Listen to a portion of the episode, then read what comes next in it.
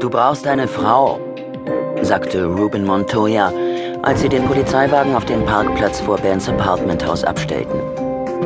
Vielleicht könnte ich mir eine von deinen borgen. Benz fasste nach dem Türgriff.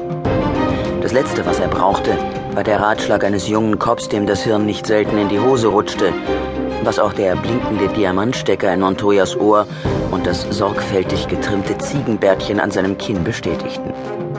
Hey, ich bin neuerdings monogam, behauptete Montoya.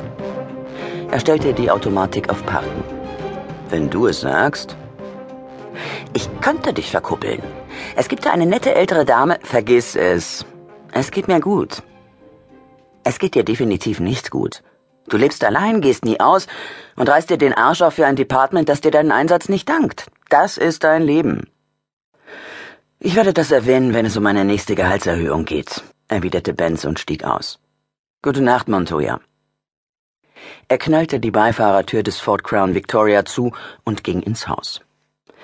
Im Erdgeschoss ergriff er die Abendzeitung und die Post, dann stieg er die Treppe zu seinem Apartment im ersten Stock hinauf.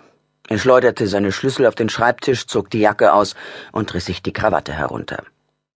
Jetzt konnte er ein Bier und eine Zigarette gebrauchen, aber keine Frau. Das Problem war nur, dass er allen dreien abgeschworen hatte. Olivia mochte den Rechtsanwalt nicht. Ramsey John Dodd, der RJ genannt werden wollte, war so ölig wie Granny Gins Brathühnchen und doppelt so fett. Damit wäre der Nachlass abgewickelt. Die Steuern und Gebühren sind bezahlt, sämtliche Erben sind ausgezahlt worden. Wenn Sie das Haus verkaufen möchten, ist jetzt der richtige Zeitpunkt dafür. Ich bin mir noch nicht sicher, ob ich umziehen möchte.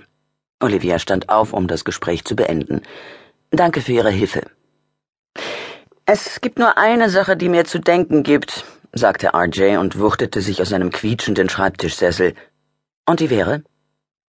Dass Sie das Haus und das Inventar geerbt haben, während Ihre Mutter nur das Geld von der Versicherung bekommen hat. Ich schätze, Granny mochte mich einfach lieber. Er spannte die fleischigen Wangen an. Manche Leute hier aus der Gegend behaupten, sie sei eine Voodoo-Priesterin gewesen, habe Tarotkarten gelegt und die Zukunft aus dem Teesatz gelesen. Sie wissen schon, übersinnliche Fähigkeiten. Nun, man soll eben nicht alles glauben, was man so hört, sagte Olivia und versuchte, das Thema zu wechseln.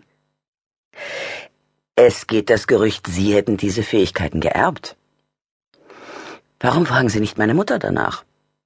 Bernadette behauptet, sie hätte diese Gabe, wenn man so sagen will, nicht geerbt, dafür aber sie. Oh, ich verstehe, sie überspringt eine Generation. Natürlich. Olivia lächelte ihn an. Es gab keinen Grund, die Gerüchte zu bestätigen oder zu widerlegen. Sie wusste zwar gut, wie sehr sie der Wahrheit entsprachen, doch das ging Ramsay dort nichts an. Hören Sie, sagte er und trat rascher um seinen Schreibtisch herum, als man es einem Mann seines Umfangs zugetraut hätte. Wäre ich an Ihrer Stelle, würde ich den Mund halten, was diesen ganzen Quatsch anbelangt. Ich werde daran denken. Sonst noch etwas? Nein, das war's. Passen Sie auf sich auf. Mach ich. Olivia steckte den braunen DIN A4-Umschlag, den er ihr gegeben hatte, in ihren Rucksack. Draußen überquerte sie den Parkplatz und stieg in ihren Ford Ranger. Dann wusste RJ also von ihren Ausflügen zur Polizeistation. Großartig. Vermutlich wusste es die ganze Stadt und bald auch ihre Chefin im Third Eye, dem Laden, in dem sie neben ihrem Studium arbeitete. Wunderbar.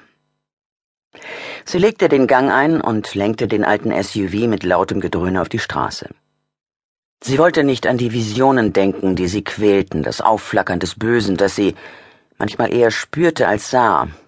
Unzusammenhängende, kaleidoskopische Bruchstücke schrecklicher Ereignisse schossen ihr dann durch den Kopf und verursachten ihr Gänsehaut. Schließlich hatte all das Olivia so aus der Fassung gebracht, dass sie sich an die örtliche Polizei gewandt hatte.